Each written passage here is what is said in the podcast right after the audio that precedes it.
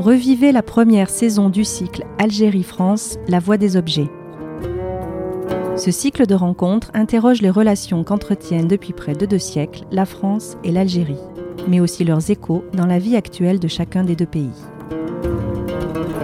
S'appuyant sur le fond d'objets conservés au MUSEM, chercheurs et artistes croisent le regard sur ce patrimoine et questionnent les enjeux d'une telle collection au regard de l'histoire et de ses répercussions présentes. Algérie, France, La Voie des Objets vous est proposée par le MUSEM, Musée des civilisations de l'Europe et de la Méditerranée. Abdelkader Napoléon III, le mythe des grands hommes. L'émir Abdelkader, mais aussi dans un rôle plus secondaire l'empereur Napoléon III, figurent parmi les grands personnages de l'histoire des relations entre France et Algérie. Dès son accession au pouvoir, Napoléon III semble avoir voulu se distinguer de ses prédécesseurs en libérant l'émir, alors emprisonné en France. Le bilan de sa politique algérienne ne sera pourtant pas à la hauteur de son ambition initiale. Ce nouvel épisode pose la question de la nécessité et du rôle des grands noms dans le récit et le partage de cette histoire. Une discussion avec l'anthropologue François Pouillon, l'historien Ahmed Bouyerden et Jean-Robert Henry, ancien président du comité scientifique du Musée d'histoire de la France et de l'Algérie.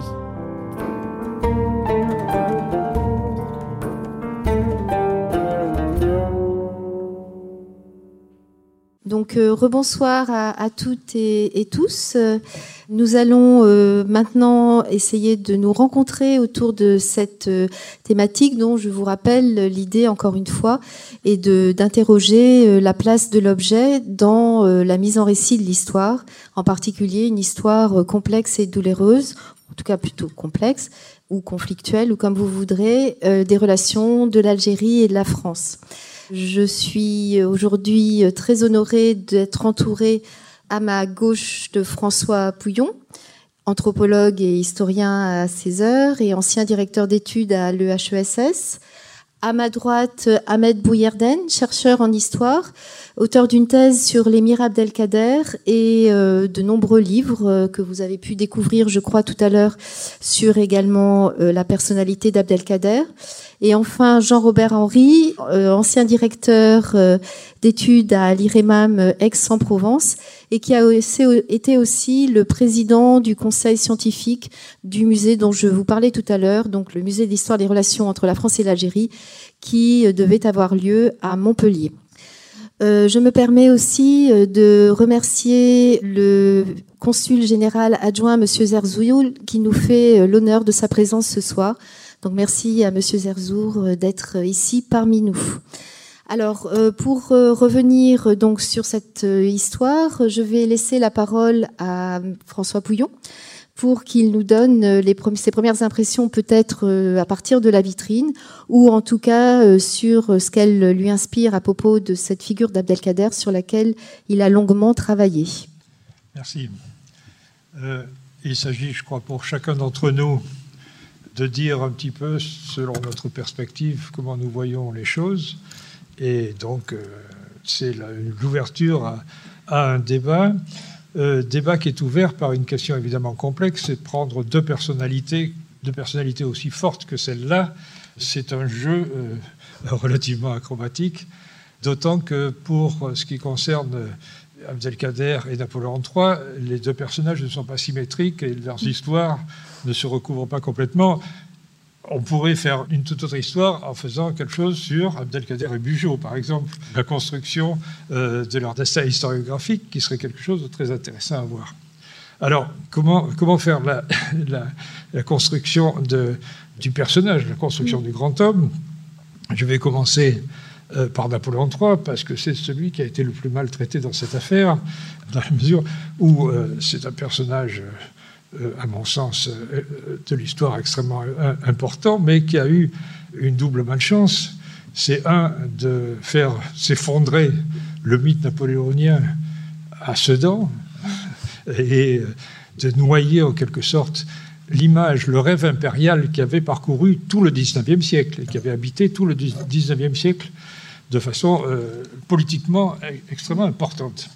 Et la deuxième malédiction que, Napoléon III a subi, c'est le fait d'être pris en grippe par Victor Hugo. Et quand on a Victor Hugo sur le dos, on s'en sort assez difficilement parce que euh, vraiment ça, le frappe d'une sorte de malédiction, euh, semble-t-il, éternelle, où euh, du coup la justice de l'histoire me paraît avoir été un petit peu, un petit peu bousculée. Moi j'ai une image plus nuancée de Napoléon III que celle de Victor Hugo. Je ne suis pas Victor Hugo, évidemment, donc je ne peux pas faire grand-chose. Il y a eu d'ailleurs des tentatives, euh, notamment il y a la, monographie de Philippe Séguin qui avait cherché dans son bouquin Louis-Napoléon le Grand, qui était euh, une, sorte de réponse ou de, réaction euh, à Napoléon le Petit de, de Victor Hugo à essayer de, faire un petit peu la part des choses sur le destin historique de ce personnage qui a quand même été habité par l'idée, euh, des idées politiques importantes et euh, que l'on peut voir avec euh, un certain respect, une considération mesurée.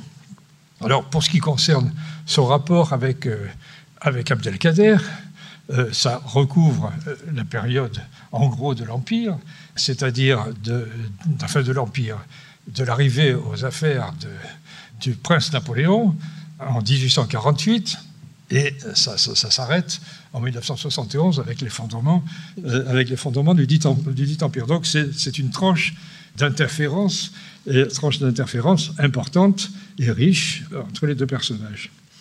Alors euh, c'est un fait que euh, le prince Napoléon, puisqu'il n'était pas encore empereur, a décidé, a pris sur lui d'ordonner la libération de l'émir qui était en captivité à Amboise, en France, après sa reddition. Enfin, je ne sais pas si le terme de reddition est adapté. Bouillarden en dira peut-être des choses là-dessus. Après sa reddition, toute fin 1947-1948. Mais si on fait les comptes, le prince Napoléon a maintenu en détention, en tout cas en résidence surveillée, Abdelkader pendant quatre années. Donc, euh, il n'est pas entièrement innocent la situation qui avait été celle de l'émir pendant ces quatre années. Et je rappelle un point d'histoire que l'émir s'était rendu à une seule condition, il s'était engagé à ne plus faire la guerre et, et même à ne plus rester en Algérie. Il s'était rendu à une seule condition, c'est de pouvoir partir, passer le reste de sa vie en terre d'islam, il avait demandé l'Égypte et il pensait aussi à la, euh, Mecque, enfin, en terre d'islam, euh, au lieu saint, pour pouvoir se consacrer à la mystique, ce qu'il fera aussi pendant la, dernière période de sa vie. Or, cette promesse, cet engagement que les autorités françaises avaient eu, la Mauricière et le propre fils de l'émir, le duc d'Aumale, s'était engagé personnellement à respecter cette clause de la reddition et que euh, cela n'a pas été respecté, c'est-à-dire au lieu de pouvoir partir lui et sa famille euh, en Orient, il a été, euh, il est resté assigné à résidence en France entre Toulon pendant un certain temps, ensuite le château de Pau, ensuite le château d'Amboise. Voilà, c'est un peu le début de cette affaire. Mais la libération faite, l'émir a, vis-à-vis de celui qui devient à ce moment-là l'empereur, c'est-à-dire en 1852, une immense reconnaissance et un immense respect pour euh, Napoléon III. Et il, l'exprime en, de nombreuses circonstances euh, sa fidélité et sa déférence vis-à-vis de, euh, de l'empereur des Français. Voilà donc, effectivement, il est c'est sous cette, sous cette égide qu'il est resté extrêmement fidèle au pouvoir français, je ne dis pas à la France, mais au pouvoir français, et que, euh, à plusieurs reprises, et notamment à l'occasion des visites qu'il a faites en 1855, en 1865, en 1867 en France, où il a eu l'occasion de revoir euh, Napoléon III, il a pu exprimer euh, sa, déférence et, son respect pour euh, Napoléon. Donc euh, là, on a effectivement cette figure de Napoléon III en symétrie, en interférence avec la figure d'Abdelkader. Abdelkader a eu un destin, l'image, disons, historique d'Abdelkader est assez étonnante. parce que à l'opposé de Napoléon III, dont j'ai dit qu'il il était un petit peu frappé de malédiction, son image était frappée de malédiction, il semble que euh, Abdelkader, de tout son destin historique, et cela va jusqu'à aujourd'hui, de tout son destin historique, il est en quelque sorte protégé, entouré d'une immense considération, y compris de la part de ses, adversaires directs, et à une époque précisément où euh, des combats durs et, euh, extrêmement cruels se déroulaient euh, entre les armées de l'émir et l'armée d'occupation, l'armée d'occupation française. Cela tient à il, y a eu beaucoup d'exactions à ce moment-là, de part et d'autre d'ailleurs, mais euh, surtout de la part d'une armée qui n'était pas seulement une armée d'occupation, et qui était une armée de répression qui euh, avançait de façon extrêmement brutale par rapport à la population civile, etc. C'était, c'était pas une guerre en dentelle, hein. c'était d'une grande violence et d'une grande cruauté. Chaque fois qu'il y a eu des choses, des débordements, euh, il semble que l'émir en a été protégé, et tous ceux qui l'ont rencontré, qui l'ont croisé, qui l'ont visité, et là en témoigne un important ouvrage d'Ahmed Bouyarden qui a euh, collationné l'ensemble des témoignages qui ont été euh, faits de gens ayant visité, euh, ayant vu l'émir avant sa reddition, pendant la période de la guerre, au moment de sa captivité et après, pendant la période orientale, tous expriment une immense considération pour l'émir, pour euh, son caractère extrêmement civil, extrêmement affable, dégageant une, une grande respectabilité, un grand respect un grand respect par sa, son attitude, sa position. C'est un fort bel homme, en fait, euh, mais euh, n'ayant aucun écart d'attitude ni de langage et s'exprimant toujours, et euh, une immense correspondance à témoigne, s'exprimant toujours avec une grande civilité, un grand respect pour ses, correspondants, y compris pour certains qui avaient été des adversaires militaires, qui avaient été dans la position que j'ai évoquée tout à l'heure d'une guerre répressive extrêmement violente. Alors, le destin euh, historique d'Abdelkader est intéressant parce que son image reste positive. Son image reste positive, mais disons qu'elle change de contenu. Elle change de contenu. Pendant euh, une première période, c'est évidemment celui qui incarne la résistance de l'Algérie, en tout cas d'une large zone de l'Algérie, à la colonisation. Après, après la, période de, la détention, et spécialement après la libération, Abdelkader prend une autre figure. Une autre figure parce qu'il va bientôt être une sorte de, d'image historiographique, une incarnation de, historiographique de l'Algérie, en symétrie de Bugeaud. Et là, il y a des quantités d'images montrant justement cette, confrontation, confrontation qui n'a jamais eu, lieu. Enfin, ils se sont vus euh, un jour, mais euh, pour le reste, ils, étaient en rapport militaire et, et Bugeaud est, mort avant, la reddition d'Abdelkader. Donc, euh, ils vont être les deux personnages fondateurs de ce qui a été pendant, disons, plus d'un gros demi-siècle, l'Algérie française. Et il y avait d'un côté Bugeaud, c'était la casquette, du père Bugeaud, et de l'autre côté la partie algérienne, la partie musulmane. Celui qui qui incarnait cette figure musulmane, c'était Abdelkader. Et pour des historiographes coloniaux, d'époque coloniale et d'opinion colonialiste, c'était d'autant plus facile que pendant tout le reste de sa vie, effectivement, Abdelkader a exprimé le plus grand respect pour la France et n'a aucun moment, après qu'il ait rendu les armes, n'a aucun moment manifesté d'animosité ni d'hostilité à l'égard de la puissance qui euh, auquel il s'était rendu et qui, dont il restait euh, euh, pensionné. En partie sous contrôle, y compris quand il était à Damas, en Orient. Alors c'est cette, euh, cette image d'Épinal, on peut dire. C'est cette image d'Épinal de ces deux personnages, fondateurs d'une Algérie française, qui a été léguée en quelque sorte aux jeunes nationalistes.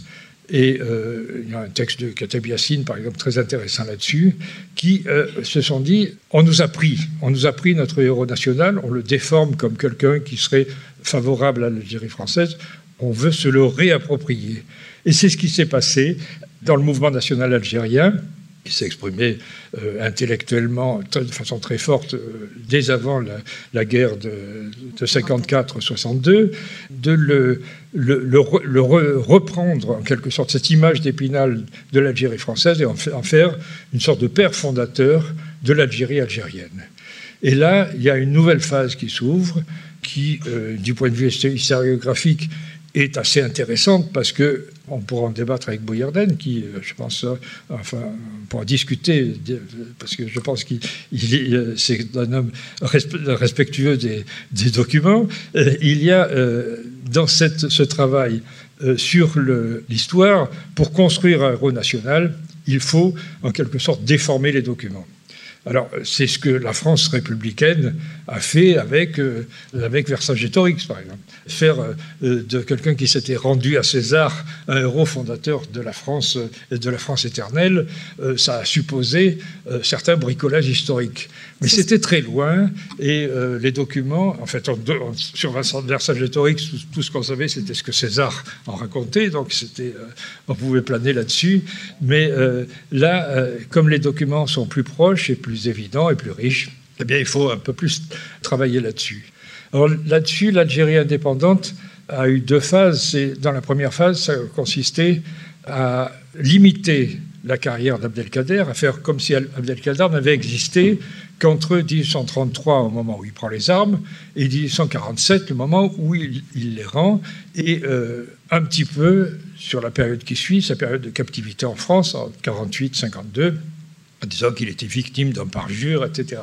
C'était en quelque sorte se limiter à cette période historiographique où Abdelkader apparaissait comme un combattant héroïque, effectivement un grand, tacticien, euh, qui a donné euh, de grandes difficultés euh, dans de nombreux cas à une armée plus puissante, mais mal adaptée au terrain. Et c'était donc en faire essentiellement un chef de guerre. Mais après 50, et, enfin dès sa captivité en fait, et ensuite pendant toute sa période orientale, puisqu'il a été pendant quelques années à Bursa, en actuelle Turquie, et ensuite à Damas, et euh, en faisant de longs séjours à la Mecque, mais en passant aussi par, sans jamais revenir en Algérie, à ce moment-là, Abdelkader s'était essentiellement euh, occupé de mystique.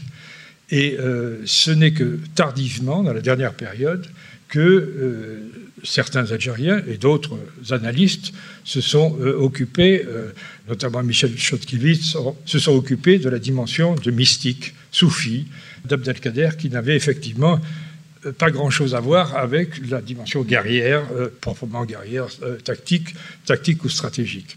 Donc vous voyez une figure toujours positive, mais qui a souvent changé de, contenu. Et il se trouve qu'aujourd'hui, avec euh, l'irruption de l'islamisme qui traverse le sud méditerranéen, etc., il se trouve que l'Abdelkader soufi est apparu comme une façon de, donner une image algérienne d'un islam un petit peu spécifique, approchant la mystique, mais euh, ne sombrant pas dans les schématismes de l'islamisme, etc., et sachant faire une recherche qui ne soit pas uniquement une recherche du, du djihad. Voilà un petit peu euh, ces configurations qui s'articulent les unes avec les autres, mais qui, euh, euh, dans la, succession, appellent à des refondations, à des réorganisations historiques. Merci pour euh, cette présentation très exhaustive de tous les usages d'une certaine façon de la personnalité de la représentation euh, d'Abdelkader.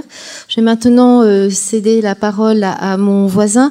Alors donc je m'adresse maintenant à Ahmed Bouyerden. Je ne sais pas si vous voulez réagir directement à ce que vient de dire François. Je peux dire de manière très simple d'ailleurs que dans votre ouvrage vous citez le poème de Victor Hugo qui met en présence Abdelkader et donc Napoléon le Petit, trop long. Est-ce que vous voulez réagir comme ça ou euh, qu'est-ce que ça vous inspire? Ah ben, Ça m'a inspiré tellement de choses euh, que euh, je vais essayer de tenir un fil parce qu'il y a beaucoup de choses qui ont été dites et merci à, François Pouillon d'avoir déblayé le terrain parce que c'est une histoire extrêmement riche, c'est tout le 19e siècle. C'est la France, l'Algérie, c'est même la Méditerranée, c'est Abdelkader, Napoléon, donc deux visions du monde et qui se croisent à un moment donné de leur existence. Je voudrais juste une petite réaction sur, euh, sur l'iconographie qu'on voit défiler, que j'ai vu tout à l'heure. Et euh, je, me rends compte que finalement, avec euh, les années qui passent, que tout est récit, tout est question de récit. L'homme même crée des récits pour se raconter, raconter l'histoire de l'humanité, sa propre histoire individuelle ou collective. Évidemment, le récit de la géographe, c'est pas celui de l'historiographe. Celui de l'algérien, c'est pas celui du français. Et puis, euh, je le dis d'autant plus volontiers que je suis franco-algérien. Donc, quand on est dans cette situation, euh, comme dirait Bruno, Bruno Etienne, euh, du, du c'est-à-dire entre deux, il s'agit de, trouver la nuance. Et aujourd'hui, le, monde est l'ennemi de la nuance, ou des nuances. On aime voir les choses en noir ou en blanc, alors qu'entre le noir et le blanc, le prof d'art plastique que j'ai été le disait souvent aux élèves, entre le noir et le blanc, il y a une infinité de nuances de gris. Donc, dans ces interprétations de, l'iconographie, mais aussi euh, de l'histoire, euh, je distingue toujours la mémoire de l'histoire. Euh, je ne crois pas à l'objectivité telle qu'elle m'a été enseignée dans le cadre de mes études sur le tard, puisque j'étais d'abord formé à la subjectivité pure, puisque je viens d'une école d'art à l'origine, j'étais photographe.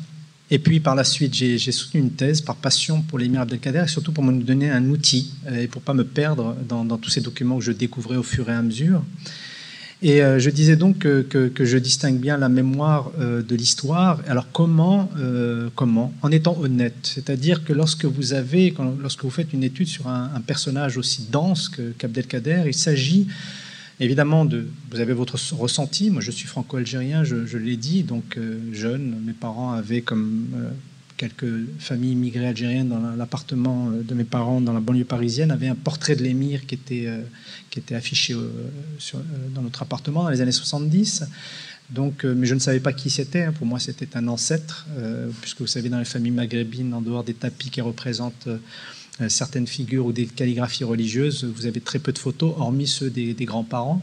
Et Abdelkader était là, cette figure hiératique présente. je pense que de manière inconsciente, j'ai été marqué par ce visage, mais que je découvrirai que plus tard, c'était une image, une photographie de, de Carja, réalisé en 1865, à l'été 1865 à Paris. Donc euh, un rapport pour moi qui a été dès le départ assez compliqué, parce qu'il fallait faire la part des choses entre la mémoire et euh, l'histoire, entre la subjectivité et euh, l'objectivité. Je l'ai dit, je m'en suis sorti avec l'honnêteté, c'est-à-dire donner la parole aux documents, les trouver, les chercher, les comparer, les hiérarchiser, bref, tout ce qu'on nous apprend dans une bonne université, en tout cas ici en France. Ça a été long, très long, et euh, ce faisant, il y a des constantes et des variantes euh, dans ce portrait de l'émir que j'ai essayé d'approcher, de, découvrir. J'aimerais juste, euh, bon, François Pouillon a été une des personnes que j'avais rencontrées au tout début quand je m'étais lancé dans la recherche et on regardait ensemble, je ne sais pas si vous vous en rappelez, une, image prise de l'émir à l'été 1865 où on le voit assis avec un, assis avec un, certain nombre de personnalités et parmi les, la légende, c'était Abdelkader avec MacMahon qui était un officier euh, pendant la guerre euh, donc, des années 1840 en Algérie, qui deviendra aussi président de la République en France. Et euh, François Pouillon me disait, mais qui vous dit que c'est MacMahon? Et cette question qui n'est de pas prendre pour argent comptant ce que vous disent les légendes, c'est déjà une chose. Donc à partir de là, je me suis dit, mais est-ce que c'est vraiment Abdelkader qui est représenté? Je ne parle pas des dessins, je parle de la photographie. Il est d'autant plus intéressant de se poser la question, c'est qu'on a eu pour avoir beaucoup épluché la presse euh, de la période de la captivité de l'émir Abdelkader, on sait que par exemple, lorsqu'il quitte la forteresse euh, de, la Malgue à Toulon pour aller à, Pau, il va passer par Toulouse, où il reste une nuit à l'hôtel des Bibentes, rue des Balances. Et là, euh, la presse locale dit il y a eu un attroupement, Abdelkader est passé dans telle rue. Et en fait, c'était un acteur qui se déguisait en Abdelkader et qui euh, avait entendu parler du passage d'Abdelkader, en a profité pour mettre le burnous, mettre la barbe et passer dans la rue pour se faire passer pour Abdelkader. Et tout ça un jour avant l'arrivée du vrai Abdelkader. Donc on voit justement que ces faux semblants, c'est euh, cette fiction qui parfois euh, vient masquer la réalité du personnage, la réalité des documents, elle doit être interrogée. Et ça d'autant plus qu'Abdelkader, on a dit beaucoup de choses sur Abdelkader. Parce qu'en plus d'être une grande figure historique du 19e siècle, c'est aussi une grande figure de légende. Parce qu'en même temps que la figure historique se construit, il y a aussi la légende qui se construit. Alors comment déceler du faux, du vrai? Ça, c'est le travail de l'historien, évidemment. Sachant que ce qui n'est pas vrai reste toujours intéressant, notamment dans la fiction, et où Abdelkader devient un personnage euh, extraordinaire. Alors, je veux revenir aussi sur quelques images. J'ai vu qu'il y avait ici la prise de l'Azmala. Il y a une étude du fameux tableau d'Horace Vernet, de la prise de l'Azmala euh, le 16 mai 43 à l'Oued Taguine. Bon, ce serait compliqué de revenir sur, l'histoire de cette prise, mais comprenez juste que c'est un tableau qui a voulu redorer le blason de la maison des Orléans à un moment donné de l'histoire, mais que cette prise de l'Azmala s'est faite en l'absence d'Abdelkader, sachez-le quand même. Souvent, on se dit que si Abdelkader avait été présent sur le champ de bataille, peut-être que ce tableau n'aurait pas existé, mais vous voyez, il existe. Donc, euh, sachez juste que euh, ce tableau fait 20 mètres sur 5. Donc, c'est quand même une des fresques peintes, une des plus grandes de la peinture. Elle, existe, Ça fait des années que j'essaye. Euh, d'essayer de la voir. On m'a dit qu'elle est sous un grand bâche euh, dans les réserves du Trianon à Versailles. Mais sachez que cette toile fait 20 mètres sur 5. Donc ça laisse aussi imaginer comment euh, cet événement, comment la figure d'Abdelkader a été pérennisée. Alors, quand, alors, je le répète, il n'était pas présent au moment de la prise de l'Azmala. D'ailleurs, quand on dit prise de l'Azmala, comprenez bien que c'est la prise d'une partie de l'Azmala, qu'une autre partie est partie, notamment sa famille de l'émir qui va former par la suite la Daïra jusqu'à son exil définitif, euh, euh, d'abord en France, puis ensuite en, Orient.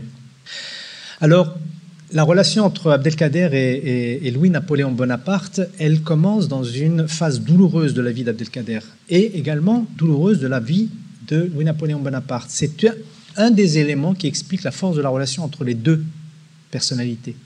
Il faut rappeler que Louis-Napoléon Bonaparte a vécu l'essentiel de sa vie en exil, en prison, et en tout cas loin de sa patrie d'origine.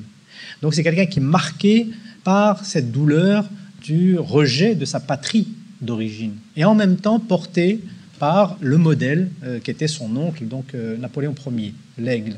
Et euh, cette rencontre avec, je le dis d'autant plus que c'est une des raisons, je le développe donc dans, dans, le dernier livre, une des raisons psychologiques qui fait que Louis-Napoléon Bonaparte s'est intéressé très particulièrement au cas du captif Abdelkader. Je ne reviens pas sur les détails, mais Abdelkader, suite à beaucoup d'événements, euh, etc., donc finit par prendre la décision de déposer les armes, de mettre fin à la lutte armée et négocie donc un traité d'Aman, c'est-à-dire un sauf-conduit qui lui permettrait de rejoindre la Terre Sainte, enfin la Terre Sainte, la, la Mecque, la ville de la Mecque, où il voulait finir ses jours dans la méditation et dans la prière.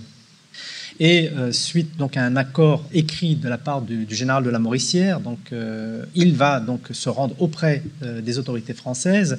Et là, la parole va être trahie. Il va se retrouver en captivité pendant cinq ans en France. Bon, je ne reviens pas parce que c'est une période complexe aussi pour la France en captivité donc en France et Abdelkader jusqu'à son transfert à Pau pense encore que c'est une question de temps. Euh, qu'il va être libéré rapidement. Mais au bout d'un certain temps, euh, notamment à la fin, et quand euh, la décision est prise par le nouveau ministre de la Guerre, qui s'avère être le, général de la Mauricière, le même qui avait négocié avec lui précisément ce sauf-conduit, va le déplacer sur le château d'Amboise, où il va rester, vous le savez, 4 ans, plus l'année déjà précédente. Ça fait 5 ans en tout. Il va perdre un quart des siens, donc qui sont enterrés en France. Et donc c'est une période douloureuse. il faut savoir que quasiment toute la hiérarchie militaire est opposée à la libération d'Abdelkader, quand bien même on trahirait la parole de la France, en tout cas d'un prince, d'un fils du roi, puisque le duc d'Aumale est gouverneur général d'Algérie depuis septembre 1847, donc juste après le départ de Bugeaud. Pourquoi? Parce qu'Abdelkader, il faut le rappeler, 15 ans durant, l'armée française n'a pas pu lui mettre la main dessus, à tel point qu'il y a eu toute une légende de l'insaisissabilité d'Abdelkader. On retrouve même des témoignages dans un hôpital de, de Bicêtre, où on mettait les fous dans lequel il y a un fou dont la lubie est euh, d'avoir trouvé le moyen de mettre la main sur Abdelkader, de le capturer. On a aussi des, documents qui, de, chasseurs de primes, si je puis dire, qui envoient des propositions pour aller essayer de capturer l'émir. On ne parle que de ça dans les années 1840. Et euh, finalement, donc, il n'est jamais pris. Et quand à la fin, euh, il se retrouve entre les mains euh, des mains françaises, c'est de son fait. C'est important. C'est Abdelkader qui se rend auprès des autorités. Il avait encore la possibilité de, passer à la Mecque par le sud, par le désert. il préfère négocier de manière à avoir toute sa famille et les siens avec lui. Et finalement, il se retrouve en captivité. Et pendant cette période de captivité, la France, vous le savez, 48-52, c'est trois régimes. Euh, l'abdication de Louis-Philippe, la fin de la monarchie de Juillet, la Deuxième République et enfin le, rétablissement du Second Empire euh, après le coup d'État euh, du 2 décembre 51, donc un an, à peu près un an après. Et précisément, autant sous la monarchie de Juillet, il y avait des possibilités qu'il soit libéré, parce qu'encore une fois, Louis-Philippe n'allait pas désavouer son fils, qui avait donné sa parole d'honneur, mais après l'abdication, les choses changent, et donc son dossier passe entre les mains de républicains. Et euh, donc, il y a, des, savoureux échanges, justement, sur l'émir qui disait Mais on m'a dit que vos principes, c'est liberté, égalité, fraternité. Alors, je vous demande d'appliquer la première de vos principes me concernant. Donc, il y a des, propos assez intéressants de l'émir et qui se fait témoin de l'intérieur, de la, pendant cette captivité, du changement de la France, euh, du visage de la France. Et donc, je le disais, euh, Louis-Napoléon Bonaparte a une vision positive d'Abdelkader. D'abord parce que c'est ce héros épique. C'est aussi il ne peut pas s'empêcher de se, de, comment dire, de, se projeter dans euh, cet homme qui connaît la souffrance, la captivité, comme lui-même, euh, Louis-Napoléon Bonaparte, vous le savez, a été deux fois, euh, a fait un double coup, d'État qui a mal fini puisqu'il va se retrouver en captivité, il va être exilé aux États-Unis, il revient en Europe. Bref, ce que vit l'émir, il il, il le, sent. Il est, comment dire, il y a comme une sorte de solidarité psychologique dans cette souffrance-là. Mais ça suffit pas. Il y a aussi euh, tout ce principe qui court chez les bonapartistes, qui est la trahison de l'Angleterre vis-à-vis de Napoléon Ier. Vous savez que donc, Napoléon Ier a été euh, trahi puisqu'il va être exilé très loin de l'Europe contre la parole donnée par euh, les autorités anglaises. Et donc, du coup, pour Louis-Napoléon Bonaparte, qui se dit l'héritier de, Napoléon le Grand, il, il, est clair que la France ne peut pas se permettre de commettre ce péché que l'Angleterre a fait vis-à-vis de son aïeul.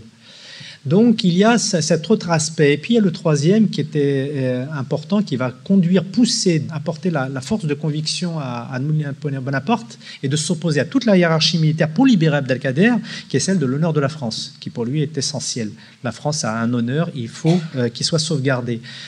Et donc, il va décider de libérer l'émir. Ça va venir doucement. D'ailleurs, dès qu'il est élu en décembre 1848, président de la République d'abord, il va convoquer trois semaines après une petite réunion en comité euh, ministériel, donc ministre de la guerre, mais il invite aussi Changarnier et le maréchal Bugeaud à cette réunion pour essayer de tâter le terrain pour voir où en sont les militaires par rapport à Abdelkader. Il voit que le ministre de la guerre, Rullier en l'occurrence à ce moment-là, refuse catégoriquement de libérer Abdelkader. Et curieusement, Bugeaud fait partie des rares officiers à accepter l'hypothèse, la possibilité de libérer l'émir. Donc ça, c'est important de le dire. Je le dis d'autant plus que euh, Abdelkader va avoir quelques échanges épistolaires avec euh, Bugeaud, qui à ce moment-là est commandant de la de l'armée euh, à Lyon, enfin du côté de Lyon, parce qu'il y a des événements à la fois suisses et en Italie qui nécessitent d'avoir un Bugeaud à la tête de l'armée lyonnaise. Et donc, donc, du coup, il faut le savoir, Abdelkader, par exemple, va écrire un éloge à la mort de, de, qui intervient le 10 juin 49, donc en pleine captivité de l'émir, et il écrira un éloge. Alors par la suite, dans la réalité, enfin malheureusement on entend dire, mais vous imaginez, Abdelkader rend euh, hommage à Bugeaud qui a massacré des Algériens, etc. Mais Abdelkader était beaucoup plus complexe. J'ai pas dit compliqué, complexe. Vous l'aurez compris, complexité veut dire richesse. Je le dis d'autant plus qu'en général, les gens qui refusent la complexité de l'être humain euh, nous emmènent vite à des complications. Donc l'émir Abdelkader était quelqu'un, un être complexe et qui a rendu hommage à Bugeaud parce que euh, précisément il savait, le savait favorable à sa libération, même s'il n'a pas pu évidemment le faire puisqu'il est mort avant sa libération. Pour finir, une chose qu'on ne dit pas suffisamment, c'est toute la sympathie qu'Abdelkader a eue pour euh, la France. Je dirais même plus que sympathie l'amitié que, que a eue pour la France, au-delà de toute cette réalisation spirituelle. Ça, je ne peux pas en parler parce que c'est un autre versant de sa personnalité. C'est que, vous le savez peut-être, mais Abdelkader était un extatique, un être qui vivait des extases d'ordre spirituel et qui avait des révélations intérieures. Donc ça, c'est la dimension mystique du personnage. On reste sur le politique pour l'instant. Mais sachez juste que Abdelkader, toute sa sympathie, toute son amitié pour la France, elle tient beaucoup pour le courage de Louis-Napoléon Bonaparte donc Napoléon III, de l'avoir libéré, parce qu'il savait qu'il prenait des risques. Et il le savait d'autant plus, c'est la raison pour laquelle il va, de son fait, écrire un serment jurant sur le Coran, sur la, sur la Torah, sur l'Évangile et sur le Coran, qu'il ne retournerait pas en Algérie. Donc ce serment qui est d'ailleurs aux archives nationales, qui est signé par l'émir avec trois paraphes donc de Boissonnet, Doma et Ismaël Urbain, qui tous les trois sont arabisants, signent Nous attestons que c'est bien là l'écriture de l'émir Abdelkader, et qui dit clairement Abdelkader qu'il ne touchera plus aux armes et qu'il ne retournera plus dans son pays. Alors évidemment, certains disent Mais comment il pourrait partir Que ferait un Abdelkader dans un pays dominé par ceux qui l'a combattu pendant 15 ans?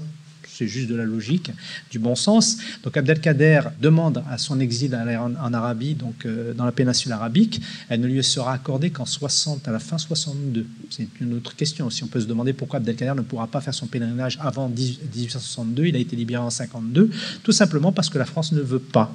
Elle trouve que Abdelkader en Arabie, donc euh, dans un lieu de pèlerinage où viennent se, concentrent trop de Maghrébins, notamment des gens du Maghreb et des Algériens, est encore dangereux pour la France. Et il ne l'aura uniquement qu'après les événements de, l'été 60 et de son action positive vis-à-vis des chrétiens de Damas, où le parti, comme le disait Bruno Etienne, le parti abdelkaderien va reprendre le dessus et arriver à lui donner cette autorisation enfin pour faire le pèlerinage à la Mecque. À la fin 62 qu'il reçoit, il arrive dans le Hejaz en 1863. Donc cette relation avec Napoléon III, elle est surtout due à ce courage qu'a eu Louis-Napoléon Bonaparte, qui a osé défier toute la hiérarchie et tout son entourage, parce que c'est pareil lorsque vous lisez l'entourage de, Louis-Napoléon Bonaparte, hein, donc euh, que ce soit son bras droit, qui est euh, donc euh, Saint-Arnaud, son ministre de la guerre, qui lui est opposé, totalement opposé à la libération de l'émir, mais malgré lui, et là j'ai une petite anecdote, c'est qu'au moment d'arriver, ça on ne l'a pas dit, mais Louis-Napoléon Bonaparte vient à Amboise pour annoncer lui-même la libération d'Abdelkader. Ça montre aussi que ce, moment est un moment que, je pense, Louis-Napoléon A voulu faire histoire. Il a voulu que cet événement fasse histoire. Donc il vient lui-même en personne à la fin de sa tournée donc euh, euh, qui prépare les esprits au rétablissement de l'Empire, passe par euh, Amboise le 16 octobre 1852 et il est accompagné évidemment de son ministre de la Guerre, Saint-Arnaud, et d'un certain nombre de personnages, et Domas qui est également là, Domas qui est premier consul français à, l'époque de la trêve de la Tafna et qui va aussi être un peu le geôlier d'Abdelkader pendant la captivité à, à la Malgue. Donc Domas raconte comment, au moment de monter l'escalier pour aller voir Abdelkader, Doma euh, entend euh, euh, Saint Arnaud dire à l'oreille de Louis-Napoléon Bonaparte Mon prince, ne pensez-vous pas qu'il serait mieux à Versailles? Autrement dit, ne pas le libérer, mais de le, placer au château de Versailles. Donc vous voyez, finalement, donc, je, finis l'histoire Louis-Napoléon Bonaparte arrive, le président, prince-président arrive devant Abdelkader et lui dit Abdelkader, je suis vous annoncer que vous êtes libre. Plus tard, Abdelkader dira que j'ai compris ce qu'il me disait, tellement ce mot liberté, il l'avait demandé pendant euh, ces cinq années. Donc toute cette sympathie, cette amitié pour la France, il la doit d'abord à sa relation particulière avec Louis-Napoléon Bonaparte, à qui il dédiera notamment ce livre, La lettre aux Français, donc rappel à l'intelligent, à vie à l'indifférent, Dikrat al qu'il finit euh, en exil à, à Brousse, donc en 55, au printemps 55, et qui lui dédie qu'il le dédie à, et notamment d'où est tirée cette phrase que vous avez mise, notamment dans ce livre, dans lequel il dit Si les chrétiens et les musulmans avaient voulu me prêter attention, avaient voulu m'écouter, j'aurais fait des frères à l'intérieur et à l'extérieur. Et il parlera notamment d'une vision commune, Rai Wahid. Donc, bon, il y aurait encore beaucoup de choses à dire, mais tout ça pour dire que cette relation euh, entre Abdelkader et Napoléon III, le futur Napoléon III, est née dans un contexte douloureux et elle est euh, marquée du saut justement du courage et aussi euh, de la reconnaissance. Abdelkader est un être profondément reconnaissant. Et quand je dis reconnaissance, ce n'était pas uniquement vis-à-vis des grandes personnalités. On le voit. Euh, c'est ce que je, m'amuse toujours à faire, c'est de regarder les, les formules qu'il utilise quand il écrit au plombier, plombier, rullier, qui a notamment construit le petit cercueil pour son fils Abdallah décédé à, Pau, ou euh, la lettre qu'il écrit à Napoléon III, c'est toujours les mêmes formules. C'est-à-dire il, a un rapport de considération, de reconnaissance très fort vis-à-vis des gens auxquels il écrit, qu'ils soient grands ou petits. Et là, en l'occurrence, pour quelqu'un qui lui a rendu la liberté, eh ben forcément, il, a eu une reconnaissance jusqu'à sa mort, jusqu'à la mort de Napoléon III. Merci pour cette euh, plongée euh, dans la relation euh, Abdelkader et Napoléon III. je pense qu'on pourrait écouter toute la nuit. je voulais simplement dire que aussi Napoléon III effectivement a tenu à représenter et à historiciser d'une certaine façon cette relation puisqu'il a demandé au peintre Ange Tissier qui était un peintre élève d'Ingres de le représenter en particulier ce moment de remise en liberté ou de représenter en pied Abdelkader comme un grand ou comme comme voilà comme une figure grande de l'histoire aussi de France. Je vais passer la parole maintenant à, Jean-Robert qui peut-être souhaitait revenir, peut-être d'une autre élargir cette discussion au-delà de cette personnalité néanmoins suffisamment riche pour occuper de longs moments, mais peut-être revenir sur la place des grands hommes, sur le mythe des grands hommes, sur peut-être la relativité des grands hommes, savoir si véritablement les grands hommes sont toujours les grands hommes qu'on désigne. Est-ce que véritablement ils permettent de dire l'histoire et d'une certaine façon jusqu'à aujourd'hui, quels seraient les grands hommes que l'on choisirait pour dérouler cette histoire? C'est une question difficile. L'essentiel a été dit par mes deux prédécesseurs sur la relation entre Abdelkader et Napoléon III. Donc moi, je, je voudrais faire une réflexion brève sur euh, le fait que le sujet du débat de ce soir pose donc la question de la présentation au public, dans le cadre d'un musée ou dans le cadre d'une exposition, des grandes figures historiques. Or, les grands hommes ne sont pas des gens faciles à gérer. Et euh, cette notion de grand homme, elle, est, elle reste pourtant très populaire pour le public qui attend à ce qu'on lui présente encore aujourd'hui des grands hommes. Et le public a tendance à valoriser leur rôle dans la production de l'histoire et c'était une approche chère aux historiens du 19e siècle, par exemple, qui ne pouvaient pas s'empêcher de dresser une galerie de portraits pour évoquer la guerre de Crimée ou n'importe quel type d'événement de ce type. Mais ce problème, cette notion de grand, grand homme, grand grands hommes plutôt au pluriel, pose problème aux historiens actuels qui considèrent que ce ne sont pas les seuls acteurs de l'histoire. Et je crois que dans le cadre d'une histoire franco-algérienne, alors là c'est encore un vocabulaire piégé, si c'est une histoire franco-algérienne, est-ce que c'est une histoire commune, comme le sont les franco-algériens Est-ce que c'est une histoire connectée, une histoire parallèle, etc. On n'en finit pas. En tout cas, dans le cadre d'une histoire franco-algérienne, l'évocation des grands hommes appelle trois remarques. Euh, j'insisterai surtout sur la première, c'est que la, galerie des figures illustres est très évolutive, ce qu'a bien suggéré aussi François à propos de, de Abdelkader. Et cette, euh, ce, caractère évolutif de la figure, du rôle des grands hommes, est encore plus sensible quand un musée ou une expo couvre une longue période de temps. Alors c'était typiquement le cas pour le musée de Montpellier sur l'histoire de la France et d'Algérie, puisqu'on avait choisi de ne pas s'enfermer dans les bornes du temps colonial. On ne considérait pas que l'histoire s'était arrêtée en 62, mais au contraire de, poursuivre cette histoire, cette histoire à suivre, euh, jusqu'à nos jours. Le public était donc invité à survoler, au fil des 15 salles et des expositions temporaires de ce musée qui n'a pas été réalisé au dernier moment, le public était invité à suivre près de deux siècles d'histoire franco-algérienne. Alors, on s'aperçoit que si certains personnages ont conservé tout au long de cette histoire une visibilité remarquablement stable, dans la mémoire populaire, mais aussi dans l'intérêt des chercheurs, des historiens, D'autres ont été euh, d'abord valorisés, puis oubliés, puis redécouverts. Bon, le premier cas, c'est bien sûr celui d'Abdelkader, avec toutes les nuances qu'apporte François Pouillon. Il y, a, il y a de grandes différences entre, y compris par exemple dans la vulgate algérienne, entre certains moments euh, du discours algérien sur Abdelkader.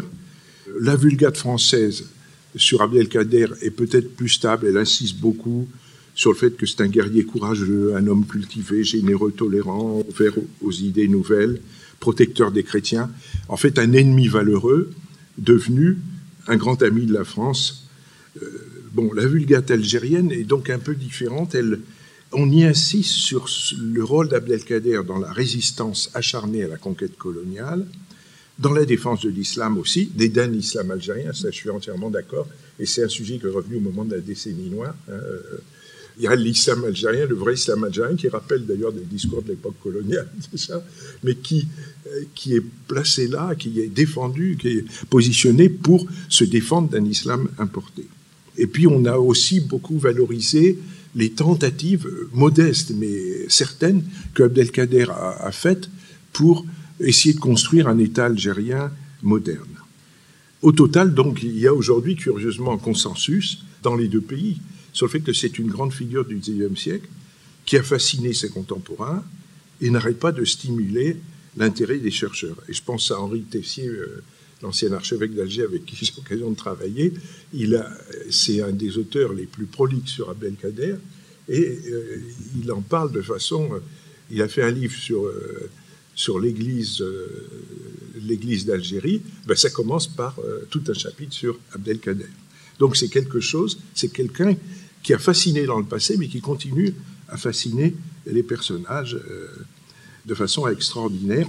Euh, Tessier me, racontait, monseigneur Tessier m'avait raconté par exemple qu'il avait eu à, faire une intervention en arabe pour une soirée du ramadan sur un livre qui venait d'être republié de Abdelkader et qui portait sur le mystère de la Sainte Trinité euh. Donc des choses étonnantes, c'est-à-dire une curiosité absolument étonnante.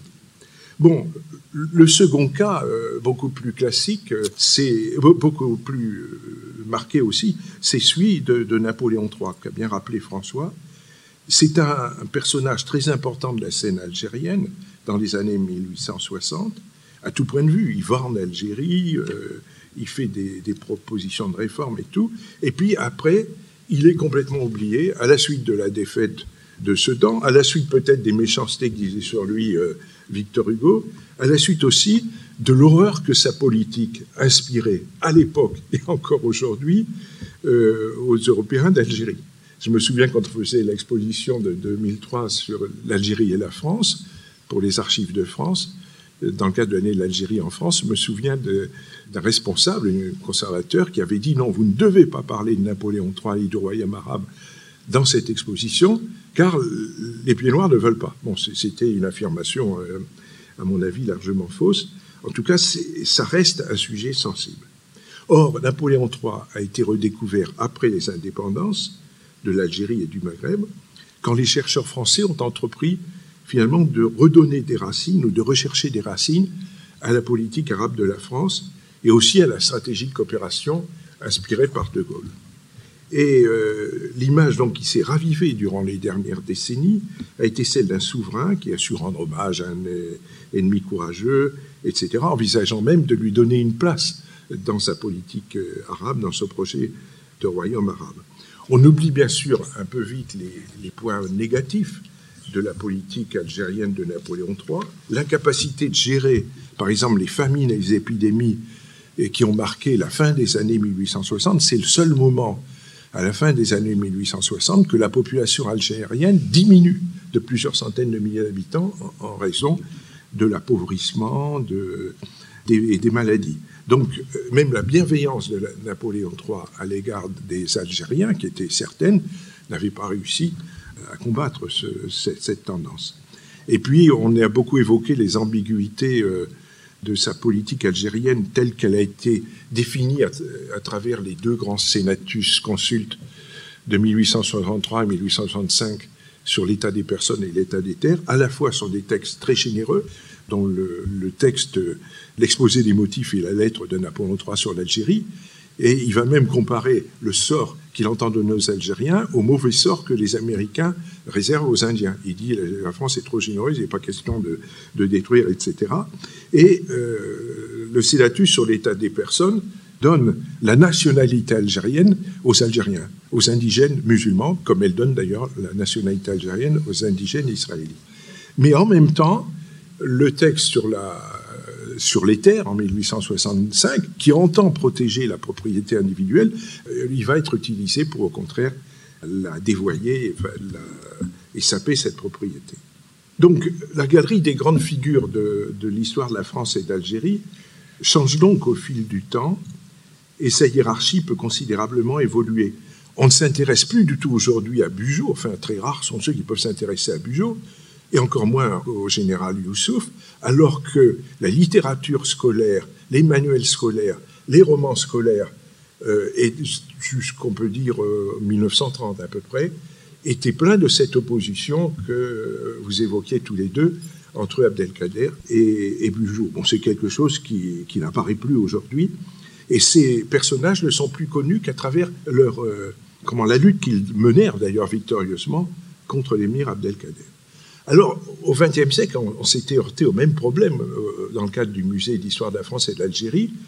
Là aussi, le XXe siècle a vu émerger de nouvelles figures, de nouveaux grands noms euh, de l'histoire franco-algérienne, comme l'émir Aled, petit, euh, neveu de Abdelkader ou petit-neveu, comme le Shir Ben Badis, le président des Oulémas, Ferhat Abbas, bien sûr, et surtout Messali qui là est un personnage intéressant parce que le Messaliad, c'était vraiment, il avait une personnalité extraordinaire, une popularité extraordinaire. Il était surnommé le Zaïm. Mais ce personnage du Zaïm qui rappelait un peu le rôle que Bourguiba tenait en Tunisie aussi, ce personnage a été complètement évincé, écrasé par la marginalisation de Messaliad dans le déclenchement du 1er novembre 1954 de l'insurrection algérienne. Et c'est bien contre Messaliad que le mot d'ordre a été lancé très vite par le FLN et par euh, le FLN de l'intérieur et de l'extérieur. Euh, ce mot d'ordre, c'était un seul héros, le peuple. C'est-à-dire, il, fallait à tout prix éviter d'héroïser des personnages. On acceptait d'héroïser des personnages que s'ils étaient morts, comme Ban Ramdan, même s'ils avaient été assassinés par les leurs. Et c'est très typique que, par exemple, les présidents en exercice n'ont jamais été honorés en Algérie, les présidents postérieurs jusqu'à nos jours n'ont jamais été honorés par des timbres. Je crois que Boumediene a eu un timbre, mais après sa mort, si je me souviens bien. Par contre, Abdelkader a eu des timbres en Algérie. En France, François a beaucoup écrit là-dessus.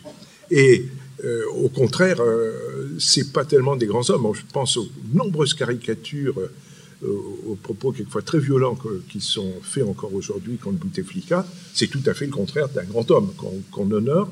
Alors, bon, on s'occupe pas de savoir s'il est bon ou pas bon, etc.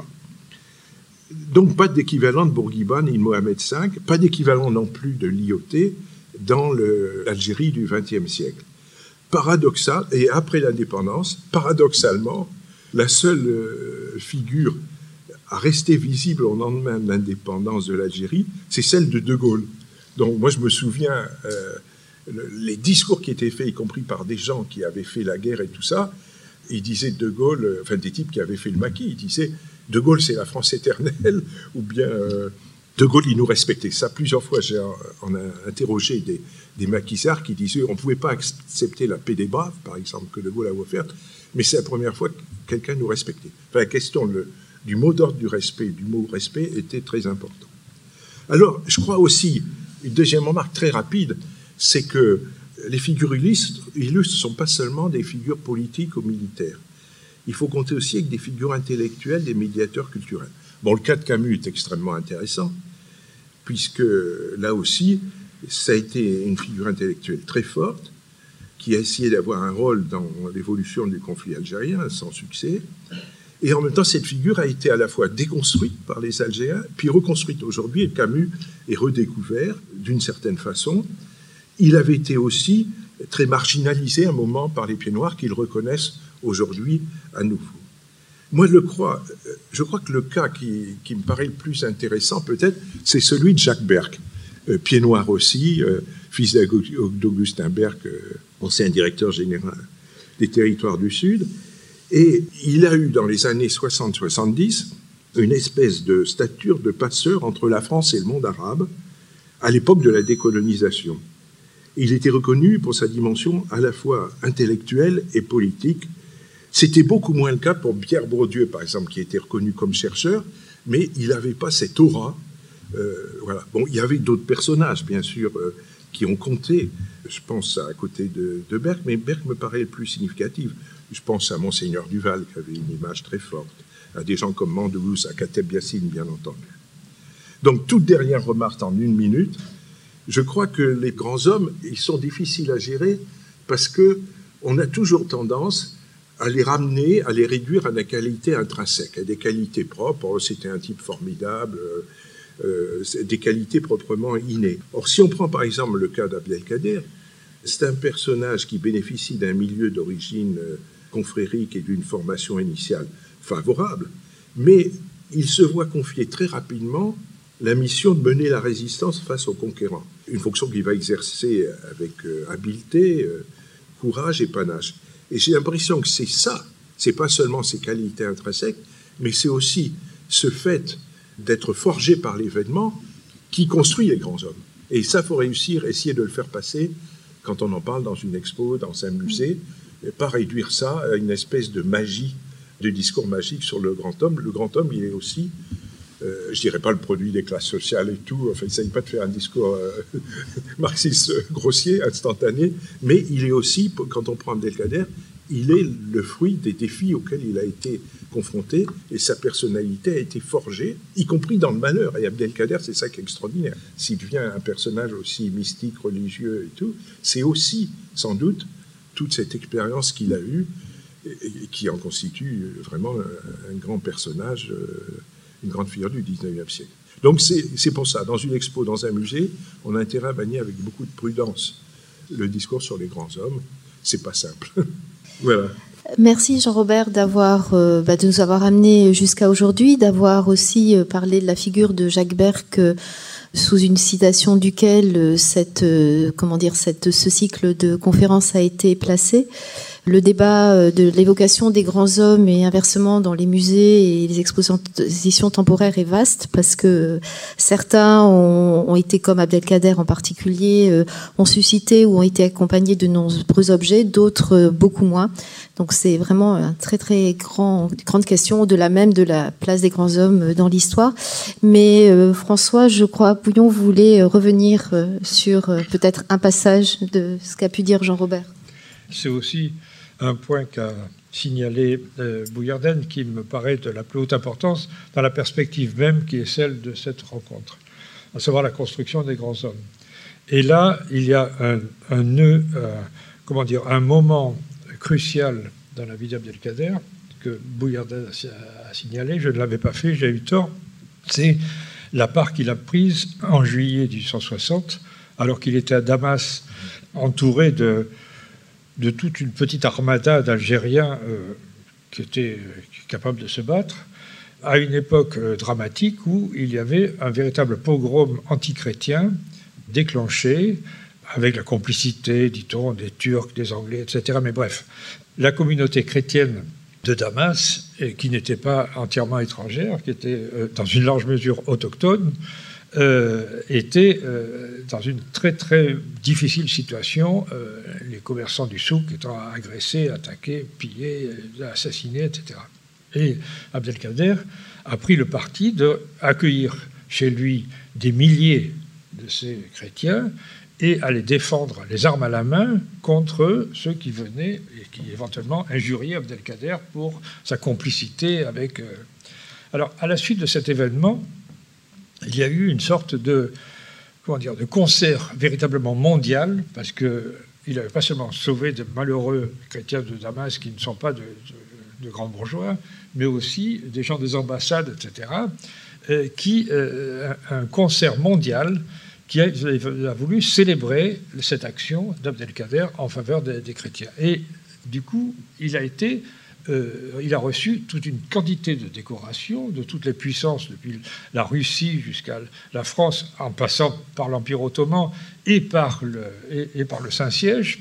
Et donc, dans la visite qu'il a faite ensuite en France, euh, il avait véritablement la, poitrine couverte de décorations. Mais ça marque une sorte de basculement dans le destin euh, historiographique d'Abdelkader, parce que du coup, cet homme qui était euh, discuté, euh, éventuellement respecté, mais devient une sorte de saint, une sorte, une sorte de béatification historique qui fait de lui un homme euh, absolument extraordinaire qu'il faut célébrer, entourer, respecter à tous égards.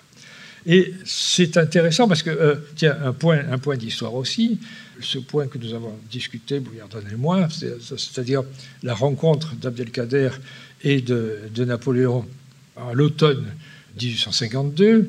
Louis-Napoléon le, lui annoncer sa libération à, Amboise, il y a eu un tableau. Un tableau qui est souvent considéré comme un tableau historique par euh, Léon Cognier, qui, euh, tableau ultra célèbre, où on voit euh, d'un côté Louis-Napoléon, de l'autre côté Abdelkader, sa famille, et la mère d'Abdelkader se prosternant devant Napoléon pour le remercier de cet acte de, de mansuétude qu'il exprime à l'égard de la communauté des, musulmans. Or, ce tableau n'a pas été euh, n'a pas été peint en 1852, ni 53, ni 54.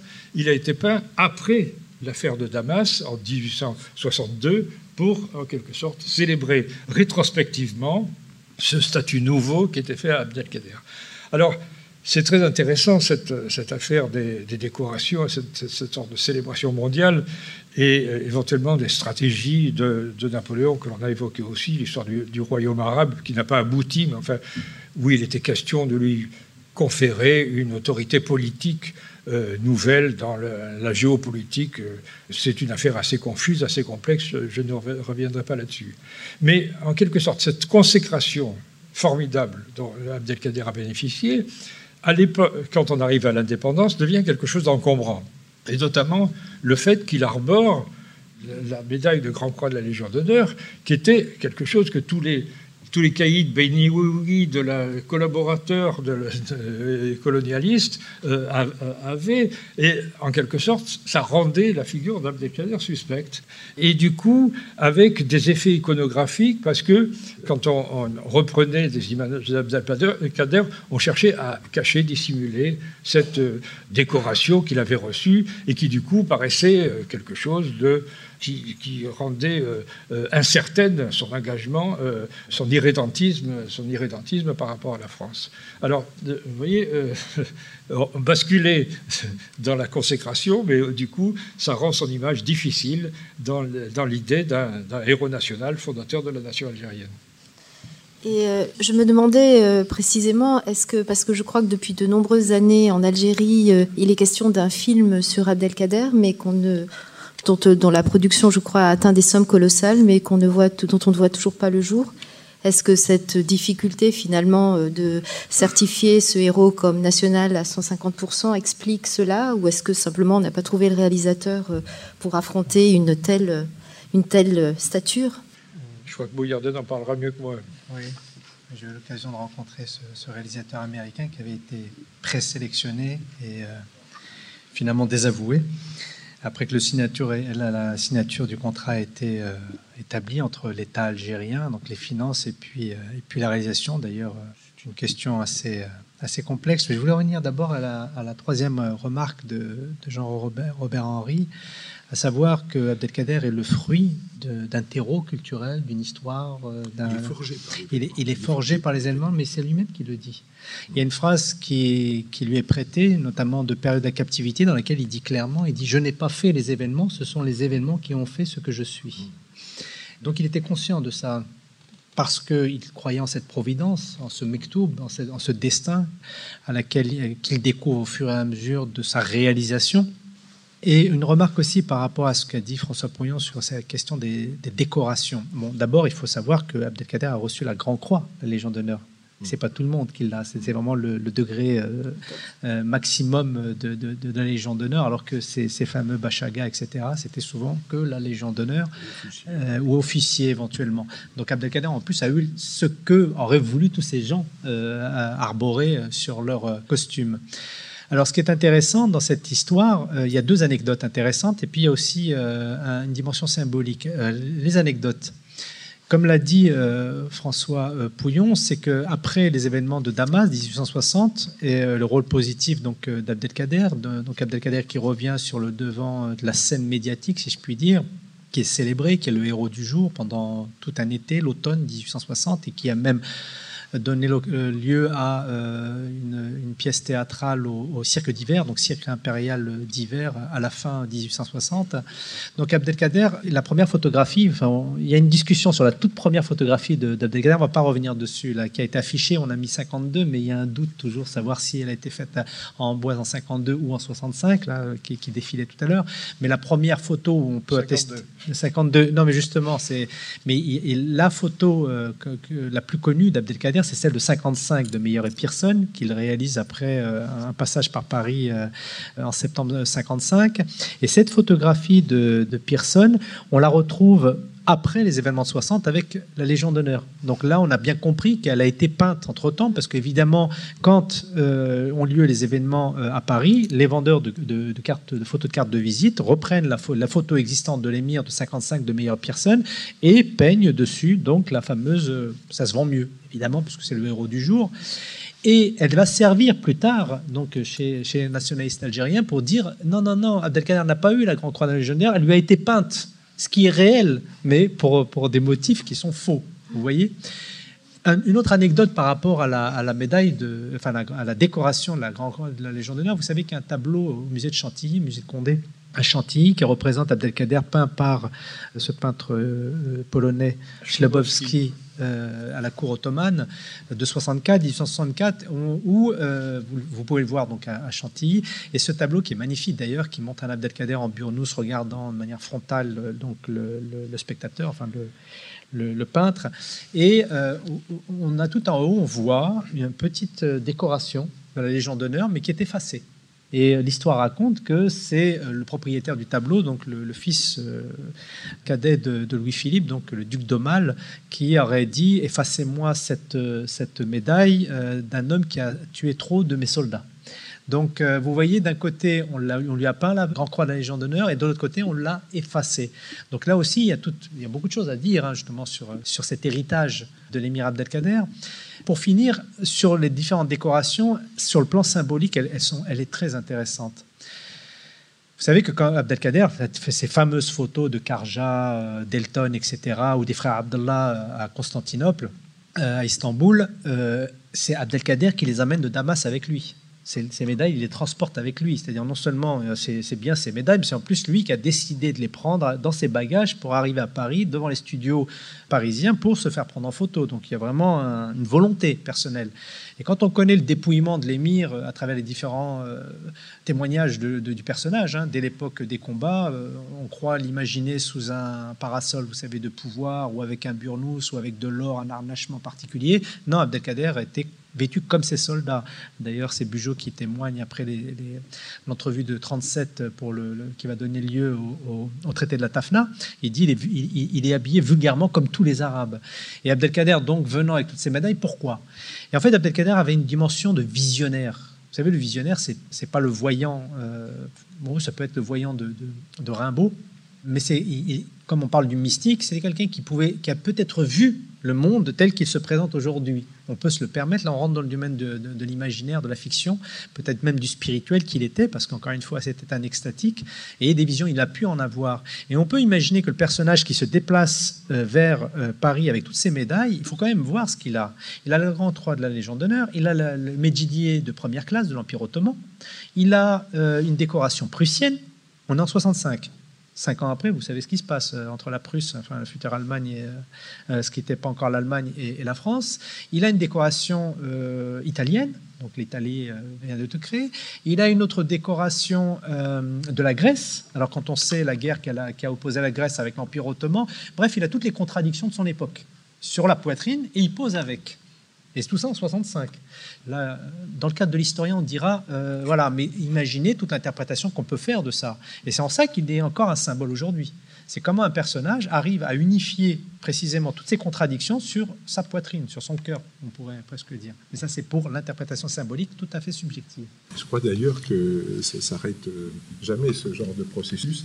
Et en 2003, quand il y avait un grand amour entre la France et l'Algérie dans le cadre de l'année de l'Algérie en France, il y a eu deux thèmes qui ont été publiés en Algérie euh, absolument euh, surréalistes dans la mesure où ils témoignaient d'une vision fusionnelle, fusionnaire de l'histoire des deux pays. C'est-à-dire il y en avait un qui était pour moitié la tour Eiffel et pour l'autre moitié le monument des martyrs, et avec un drapeau ou avec les drapeaux des deux pays qui entouraient donc cette euh, hyperbole. Et un autre timbre était encore plus marqué, c'était un seul drapeau ça s'appelait Année de l'Algérie en France, un seul drapeau fait avec les, les, cinq couleurs des deux pays. Il y avait donc bleu, blanc, rouge, vert, etc. C'était assez étonnant. Donc, ce sont des choses qui arrivent à certains moments. Il faut peut-être euh, les relativiser. Euh, ce sont des moments forts à certains moments d'un imaginaire relationnel.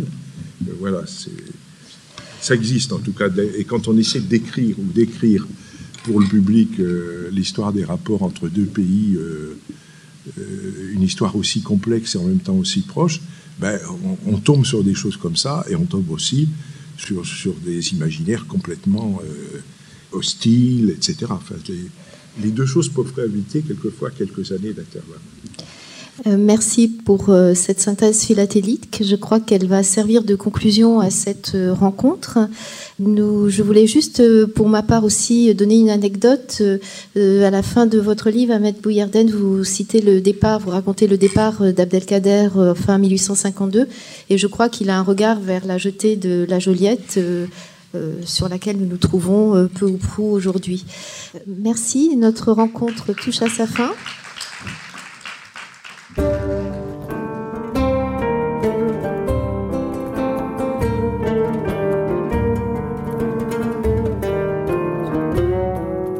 C'était Abdelkader Napoléon III, le mythe des grands hommes. Une discussion avec François Pouillon, Ahmed Bouyerden et Jean-Robert Henry. Un podcast de la série Algérie-France, La Voix des objets, proposé par le MUSEM. Pour en savoir davantage, rendez-vous sur musem.org. À bientôt.